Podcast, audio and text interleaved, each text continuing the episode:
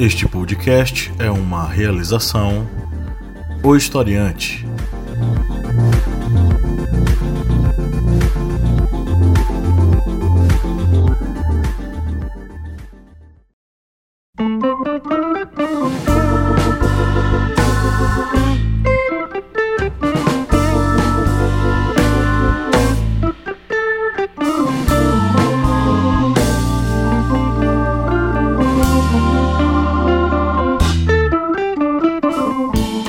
Olá, historiantes, bem-vindos mais uma vez ao seu podcast sobre as ciências humanas, é o podcast do historiante. Toda semana com a missão de trazer para você uma série de reflexões, conteúdos, análises, etc e tal para fazer com que você cresça intelectualmente e conheça um pouco mais sobre a história, sobre a filosofia, sobre a sociologia, sobre tudo o que houver no mundo que a gente possa conversar aqui em nosso humildezinho programete. Eu sou o Pablo Magalhães, do outro lado da linha está o senhor Kleber Roberto. E aí, pessoal, beleza? Passamos aí um tempo de férias. Férias não, reorganização dos eventos, das paradas aqui para fazer as correrias aqui para vocês aí do historiante. A gente não parou não, viu? Pois é, quem sentiu falta da, dos nossos nossos podcasts. Agora já pode ficar mais tranquilo que a gente tá voltando com gás total. Toda terça e quinta a gente tá aqui com conteúdo novo. Terça-feira é a nossa minipédia e na quinta-feira nós temos a nossa mesa redonda sobre temas os mais diversos das atualidades, né? Então acompanhe. Se você tinha desassinado o nosso feed, assine novamente. Se você curte o historiante, você tem uma missão. Pegue a palavra e compartilhe com seus colegas. Compartilhe o podcast com as pessoas que você sabe que vão curtir, para que elas também possam acompanhar o historiante. E se você gosta muito da gente, você pode ser o nosso apoiador. O link é apoia.se barra historiante e a partir de quatro reais. Olha essa quantia, quantia aí, mínima, tão básica. A partir de quatro reais você estará contribuindo com o portal Historiante, que tem toda essa rede tão grande e tão importante de educação nas ciências humanas. Temos aí o nosso portal, nosso site, o historiante.com.br, onde além de grande material para você fazer suas pesquisas, auxiliar nos seus estudos, temos os podcasts, temos aí a nossa família de podcasts também, que pode ser ouvida tanto no site como também no seu agregador de podcasts favorito. Temos o nosso aplicativo para celular, as redes sociais, enfim, é uma gama imensa de locais onde você pode estudar e se atualizar sobre os fatos relacionados às atualidades, história, sociologia, filosofia e muito mais. Então seja nosso apoiador, conheça aí os nossos canais e sugira também qual é o tema que você quer que a gente fale aqui, que a gente trabalhe. É só você ir lá nas nossas mídias, né? Instagram, Facebook, Twitter, ou mandar um e-mail pra gente, né? ohistoriante@gmail.com. Pode mandar lá que a gente recebe as suas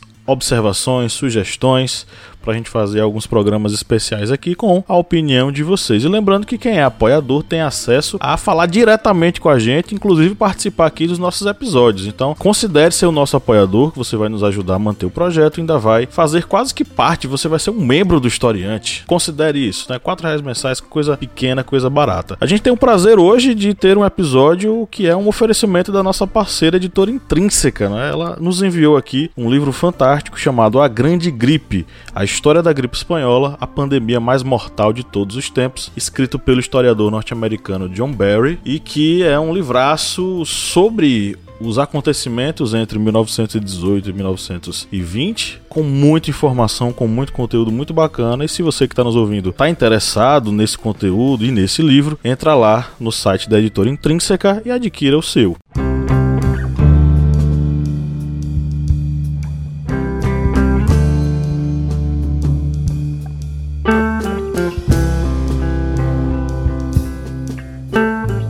Bom, Kleber, através dessa sugestão aqui do livro, eu já tô meio que cantando a pedra do tema de hoje, né? Que é uma gripe com esse título. Gripe espanhola, mas não surgiu na Espanha. Ela foi uma gripe que surgiu nos Estados Unidos. Olha, poderia ter o nome de gripe norte-americana, gripe estadunidense. Esqueci como é que é, estadunidense. Isso. Enfim. Mas essa gripe que ela surgiu nos Estados Unidos, ela conseguiu se apoiar exatamente no período em que os Estados Unidos estavam apoiando os esforços na Primeira Guerra Mundial, juntamente com França, Grã-Bretanha e ela foi, através desse movimento de tropas que estava ocorrendo, conseguiu a sua rápida expansão, tanto dos soldados americanos que foram infectados na primeira onda porque assim como estamos vivendo em período de pandemia, que estamos falando de ondas do coronavírus, também teve ondas na gripe espanhola. E essa primeira onda infectou ali nos Estados Unidos, já uma segunda muito mais mortal, tanto se aproveitou desse deslocamento de soldados através de navios, não existia é, aviões para dessas viagens transatlânticas através de navios, indo para a Europa e lá contaminando e contaminando outras pessoas que estavam voltando para os seus países, já que foi exatamente no período final do conflito, em 1918, que tivemos aí essa segunda grande onda que perdurou por meses. Mas há muitos outros detalhes dentro da gripe espanhola que vocês vão ficar sabendo aqui neste pequeno programete. Em 1918, a humanidade testemunharia o fim da Primeira Guerra Mundial, enquanto uma ameaça invisível e até então desconhecida espalhava a morte pelo mundo. Né? Governos, pesquisadores, médicos se mobilizaram a fim de dar uma resposta rápida contra aquela que entraria para a história como a pandemia da gripe espanhola. Um século mais tarde, o principal ensinamento desse episódio é que, em tempos de incertezas, a arma mais eficiente contra o pânico é a divulgação da verdade. Interessante que um, uma das mensagens que o, o, livro acaba passando é que, tanto nesse momento né, quanto hoje, a desinformação acaba promovendo um aumento de um possível contágio ou principalmente fazendo com que a população acabe ficando mais suscetível a pandemias desse tipo. Né? Tal qual nos Estados Unidos, do início do século XX, nós tivemos aí uma série de processos de desinformação e de censura ao acesso aquilo que estava acontecendo, fazendo com que as pessoas meio que tocassem a vida adiante. É uma coisa que a gente está vendo hoje. Mas, obviamente, aqueles nossos ouvintes mais críticos vão dizer: ah, mas vocês estão comparando dois momentos históricos distintos? Não, a resposta é não. Cada momento histórico tem sua peculiaridade, né? E comparar um momento e outro seria anacronismo, mas nós podemos ver paralelos entre esses dois momentos. Uma coisa que não tem qualquer precedente, né, que a gente pode falar sem sombra de dúvida, é que de fato, o acesso à informação que nós temos hoje era muito diferente naquele período, né? E a, a gente pode ver também que houve uma tentativa, na verdade, tentativa não, houve uma realização na época é, partindo da, da, do pressuposto aí colocado pelo presidente Woodrow Wilson, que a imprensa não poderia divulgar informações sobre o que estava ocorrendo. Isso antes mesmo da gripe espanhola, né? Os esforços de guerra também passaram por um processo de esforço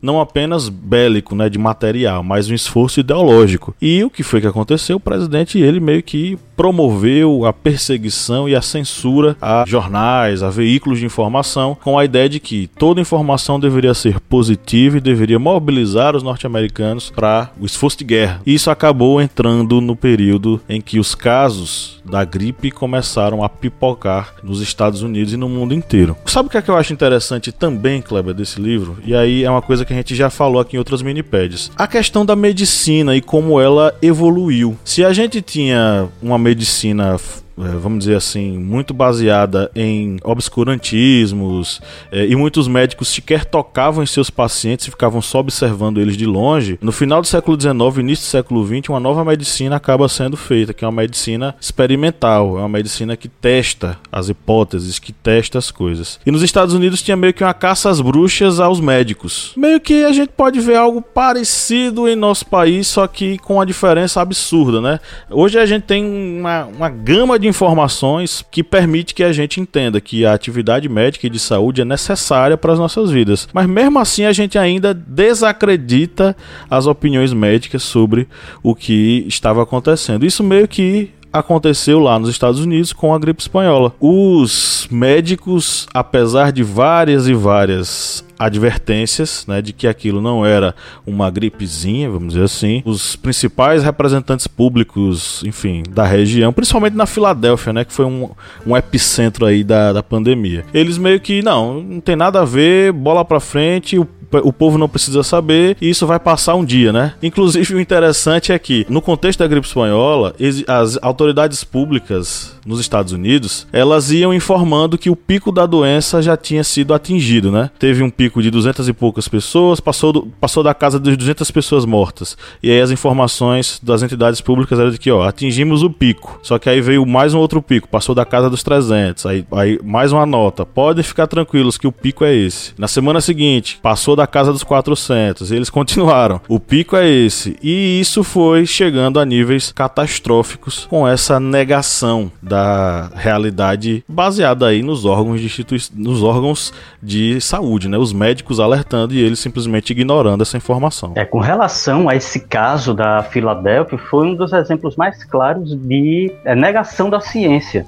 Porque na Filadélfia ocorreu um grande desfile para promover no caso, o esforço de guerra norte-americano, porque era um período que tinha tanto o esforço patriótico de servir nas Forças Armadas, como também o esforço de vender os chamados bônus de guerra. E para vender esses bônus de guerra, teria que ter grandes desfiles, grandes passeatas.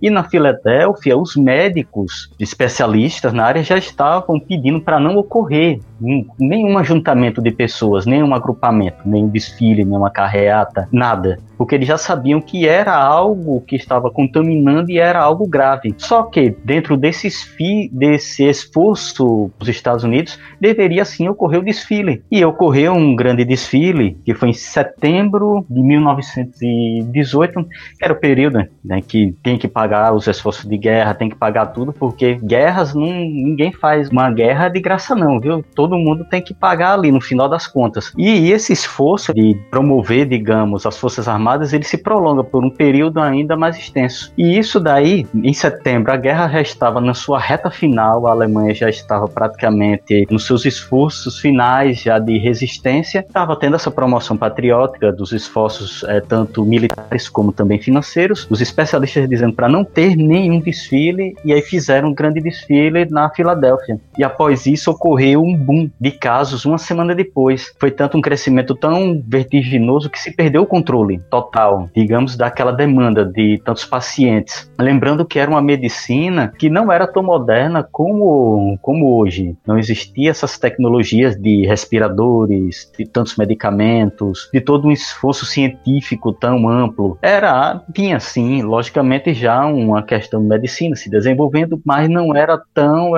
expansiva como atualmente. E na Filadélfia ocorreu uma tragédia devido a essa negação da ciência. E falando de negação, com relação, no caso, a negação dos fatos, de notícias, o nome gripe espanhola se deu exatamente pela neutralidade da Espanha na Primeira Guerra Mundial. Bem lembrada aí pelo professor Michel, com auxílio desse excelente livro, que a Espanha era um país neutro na Primeira Guerra Mundial. Todos os outros que estavam engajados, eles tinham uma censura rígida com relação aos fatos que estavam ocorrendo tanto nas trincheiras, através ali de censura de cartas, censura de relatórios, censura de diários, como também no fronte interno, que estava sofrendo muito, uma penúria muito grande. E aí, de repente, vem uma doença que começa a dizimar do nada dizimar a população de uma vila, de um povoado, de uma cidade, e aí tem que se censurar, logicamente. Já está tendo uma mortandade imensa nas trincheiras, e aí de repente vai ter uma mortandade imensa dentro do, do, seu, do seu país, aí começaram a censurar os casos de gripe espanhola. Só que a Espanha, como era um país neutro, ele começou a relatar, ó, tá morrendo muita gente aqui em Barcelona, nessas cidades aqui, tá morrendo muita gente dessa, dessa gripe aqui, de uma pneumonia estranha que tá matando as pessoas. E aí se deu-se o nome gripe espanhola porque a era o único país que estava relatando nos jornais, nas notícias, na mídia, que era principalmente mídia impressa, sobre essas questões dessa mortandade através da gripe. E se você, historiante, estiver ouvindo aqui esse podcast, você pode fazer esse exercício em casa. Coloque aí no seu, no seu pesquisador, no, no pesquisador do, do seu navegador. Vamos dizer Google Google, paga a gente, vai, estamos fazendo propaganda aqui. Vai lá e coloque gripe espanhola e procure imagens. Ou então Spanish flu, que é gripe espanhola em inglês, e procure imagens. Você não vai encontrar quase nada você não vai encontrar quase nada, sempre repetindo as mesmas fotos, mesmas fotos, mesmas fotos, e é sempre naquela foto em que os pacientes estão sentados ali como se estivesse recuperando, como se não tivesse nenhum problema, tivesse sendo bem tratados. Encontra um ou outro de um galpão mais extenso, mas com pacientes sentados, sendo atendidos.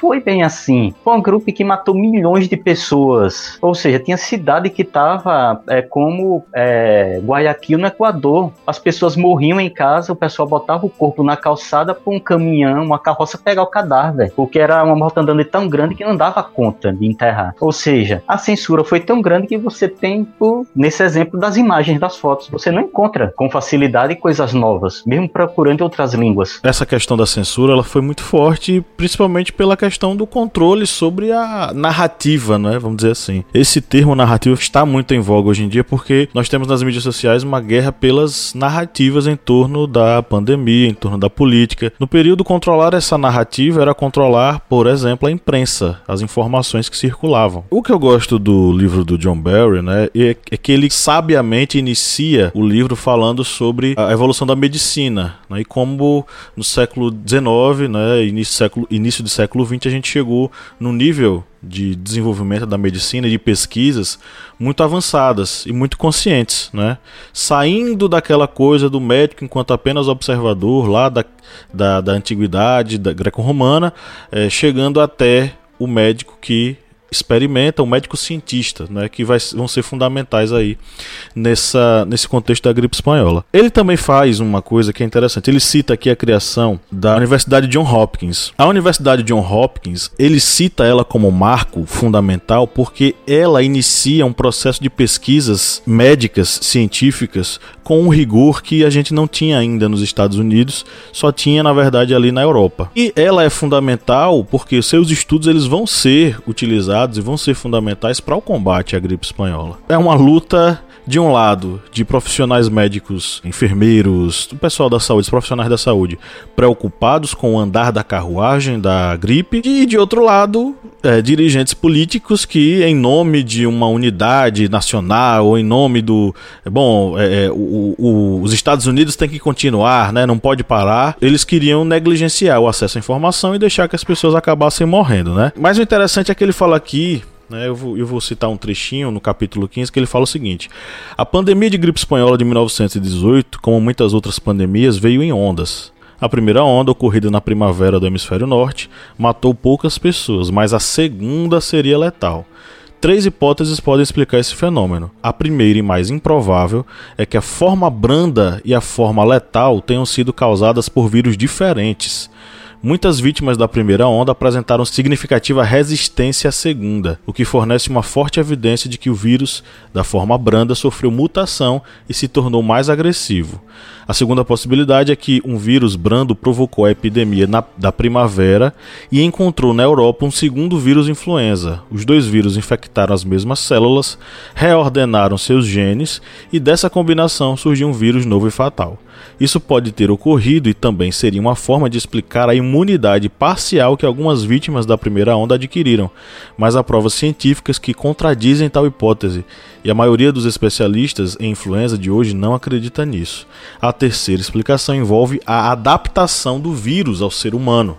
E essa adaptação do vírus ao ser humano fez com que ela se tornasse ainda mais letal, ainda mais perigosa. É interessante notar e lembrar, né, que o primeiro foco que vai ser documentado vai ser identificado numa base militar, né, lá no Fort Riley. Um soldado, né, ele fica de cama com sintoma de uma gripe muito forte e naquele mesmo mês, mais, do, mais 200 soldados adoeceram naquele mesmo local. 14 dias depois, mais de mil militares foram para os hospitais. E no pico da pandemia, da, da epidemia ainda, né, mais de 1.500 militares reportaram a, a enfermidade em um único dia, ou seja, ia crescendo de forma absurda e avassaladora, né? A doença se espalhou rapidamente pelos Estados Unidos e pegou carona com os soldados americanos que embarcaram para a Europa. E aí acabou, né, tendo essa que, como o Kleber já falou aqui, essa disseminação no mundo inteiro do vírus influenza H1N1. A gente fala desse H1N1, né, Kleber? Hoje em dia é uma coisa comum, de certo modo, né? Os surtos de H1N1. Porque hoje a gente já tem mecanismos de defesa, não só imunológicos, mas também de vacina, né? Exatamente.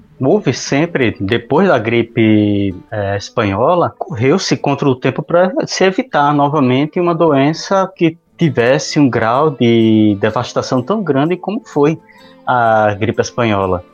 E aí conseguiu-se se desenvolver vacinas que conseguem inibir os vírus da, da gripe. Lembrando que sempre essas vacinas, elas são aconselhadas a grupos de risco, pessoas que têm contato com muitas outras pessoas, e é sempre é, referente ao vírus de um ano anterior, porque o vírus da gripe, o bicho é danado de um ano para o outro ele vai, sofre algumas mutações e consegue, é, digamos, é, ter aquela resistência a uma vacina que foi dada em outros anos. Por isso, todo ano é importante a pessoa estar se vacinando contra a gripe, porque sempre há vírus novos. É um vírus que está em constante mutação e não dá para a pessoa vacilar, a humanidade brincar com, com uma doença, achar que uma doença não vai causar nenhum dano porque as doenças, infelizmente, elas também vão se adaptar às condições que estão sendo impostas com relação à resistência contra antibióticos, resistência contra vacinas,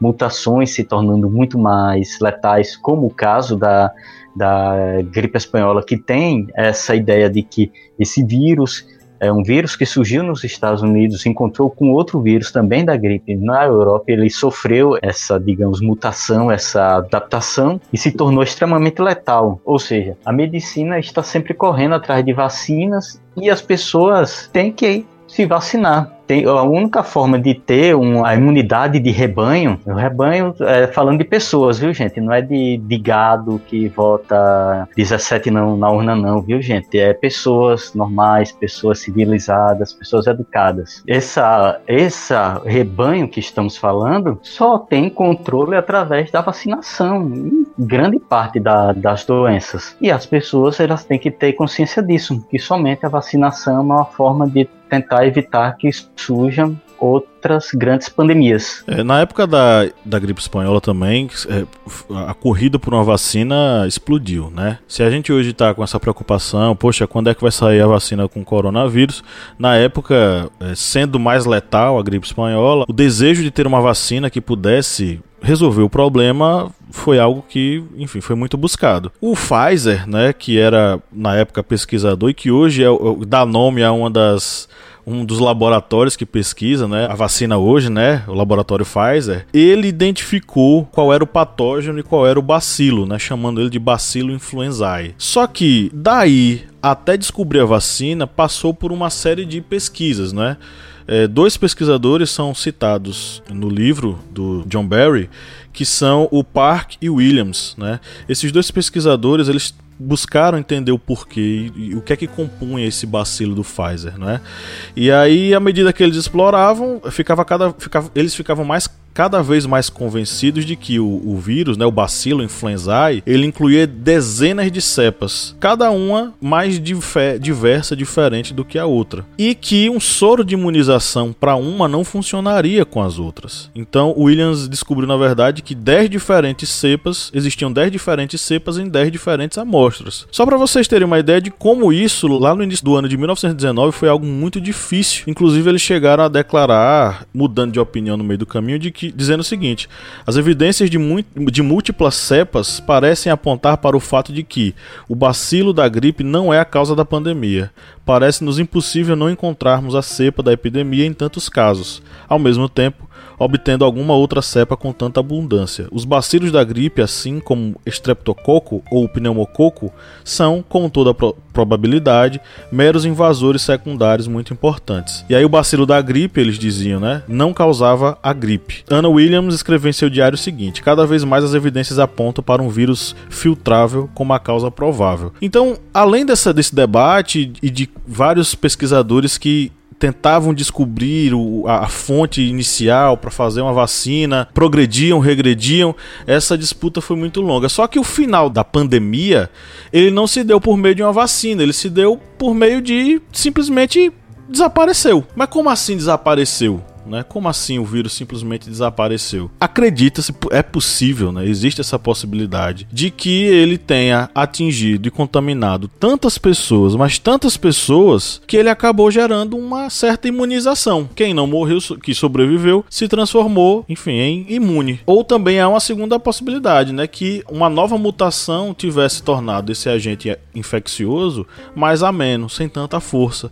E as reações que ele causava nas pessoas eram menos violentas, porque assim, sinceramente, as pessoas sangravam pelo nariz, pelos ouvidos, pelos olhos, elas ficavam azuis com falta de oxigênio, caíam de cama é, de manhã e de tarde já estavam mortas. Então, a reação que o corpo tinha diante da doença era muito vigorosa. Era uma coisa muito forte, a segunda onda foi muito forte. Só que quem sobreviveu, que pegou e ficou imune, acabou não adquirindo mais ela. Ou, quando adoecia, pegava uma versão mais leve dela. E aí pouco a pouco a gripe espanhola passou a ser controlada. A primeira vacina contra a gripe espanhola foi fabricada em 1944, ou seja, anos e anos depois. Né? Anos e anos depois do que aconteceu. Para você ver, fazer uma vacina não é assim da noite pro dia, ela demora. E isso aconteceu no contexto da, da gripe espanhola, né? Que é a a pandemia, vamos dizer assim, mais letal que nós tivemos. E no século XX ela matou mais, inclusive, do que a própria Primeira Guerra Mundial. É, e foi uma doença que conseguiu atingir todos os continentes. Acho que o único continente que realmente ela conseguiu passar foi a Antártida, né? Mas até em regiões remotas, como Groenlândia, por exemplo, houveram mortes pela gripe espanhola. E ela foi, como já dito, pelo professor Michel foi extremamente violenta, principalmente com relação ao corpo. O corpo ela tem uma reação muito é, agressiva contra o vírus e devido a essa reação que o corpo tinha contra o vírus causava uma produção muito grande de fluidos e com isso a pessoa ela literalmente morria afogada nos próprios fluidos que o pulmão criava. Por isso esse aspecto, como lembrado pelo professor Michel, pelo professor Pablo, que a pessoa ela ficava azul porque ela literalmente se afogava no ar se afogava sentada, deitada, se afogava por causa dessa produção dessas secreções. E lembrando que no Brasil, a gripe espanhola ela também foi devastadora aqui no Brasil, causou também milhares de mortes. Há pesquisadores que indicam que é, parece que no Brasil, se não me engano, foram 80 mil vítimas. É isso, é isso mesmo, de 50, de 50 a 80 mil. É de 50 a 80 mil vítimas no Brasil. E isso nós não estamos falando de um país com centenas de milhões de habitantes. Não, era um, um, país com uma quantidade de habitantes muito menor. E ela causou todo esse estrago no Brasil. E a, no Brasil também ocorreu essa situação de. Em, a, em vários locais as pessoas morriam em casa o sistema é, de funerárias não dava conta e as pessoas colocavam os mortos nas calçadas para alguém da, com carroças recolher os corpos porque não tinha mais o que fazer o sistema de de funerária devido a essa quantidade tão rápida de mortos. E como dito, era rápido. A pessoa de manhã caía de cama com sintomas e à tarde já estava morta. Ou seja, era rápido a infecção, rápido os sintomas e tão rápido a morte. E isso numa escala muito curta de tempo. E isso, é, no Rio de Janeiro mesmo, foram registrados 14 mil óbitos pela, pela doença, numa cidade, como, bem, como dito, uma quantidade de habitantes bem menor. Na época também surgiu, digamos, essas panaceias de medicamentos para tentar curar o, a gripe espanhola. Era desespero também a mesma coisa. Mas não era o pessoal é, colocando ozônio naquele lugar ou então tomando outro medicamento, um antiverme, para se curar. De reza lenda que a caipirinha surgiu aí, nesse período da, da gripe espanhola no Brasil. Porque o pessoal achava que cachaça com limão e açúcar poderia é, expectorar aquela pessoa que estava com aqueles fluidos no pulmão. E aí reza a lenda de que a caipirinha surgiu aí, nesse momento de desespero por um medicamento que pudesse resolver. E nessa brincadeira, o próprio presidente eleito Rodrigues Alves, ele faleceu, né, em 1919. Foi, o, é uma, era uma doença que não escolhia é, classe social, pobre, ricos, pretos, brancos, europeus, africanos, asiáticos, americanos, todos foram nivelados na hora que a foice da gripe espanhola veio passando. Isso mesmo. A terceira onda, a gente falou da primeira e da segunda, a terceira onda ela foi de fevereiro a maio de 1919, né? Ela já foi bem menos letal, ela foi, na verdade, ela foi bem mais letal, só que o número de mortes ele foi relativamente bem mais baixo, né? E aí a gente chega no momento em que ela meio que desaparece ou fica adormecida Vamos considerar assim. Sendo que a vacina vai ser feita apenas em 1944, anos depois. Se a gente tivesse esperado a vacina. Então é só para você ver como a vacina ela demora para ser feita e ela tem processos e etapas para ser, serem desenvolvidas.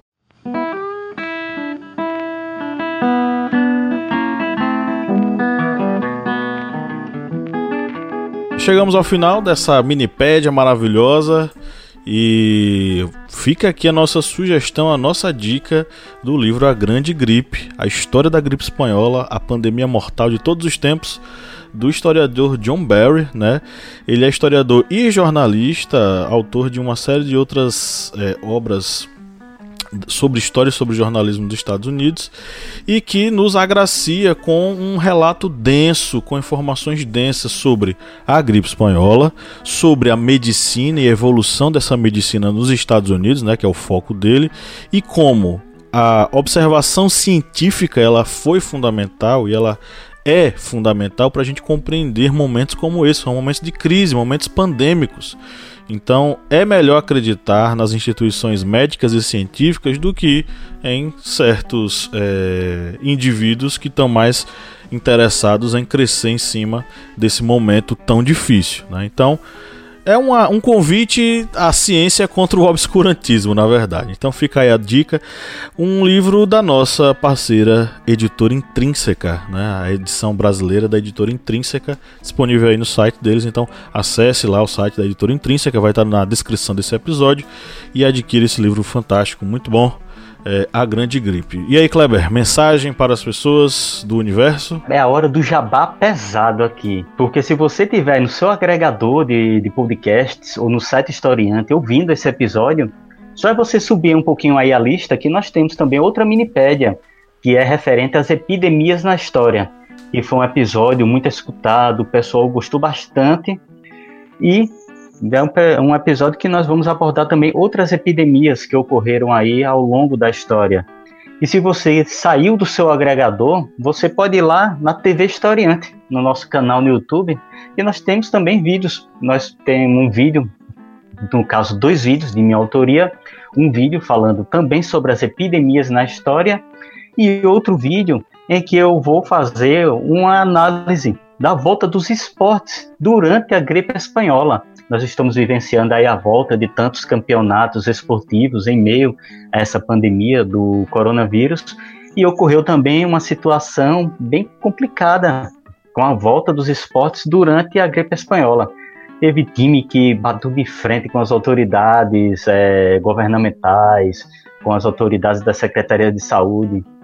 Teve um determinado esporte que um atleta, ele literalmente, praticamente morreu em meio a um jogo. Ele saiu do jogo em estado gravíssimo e morreu estando contaminado com a gripe espanhola.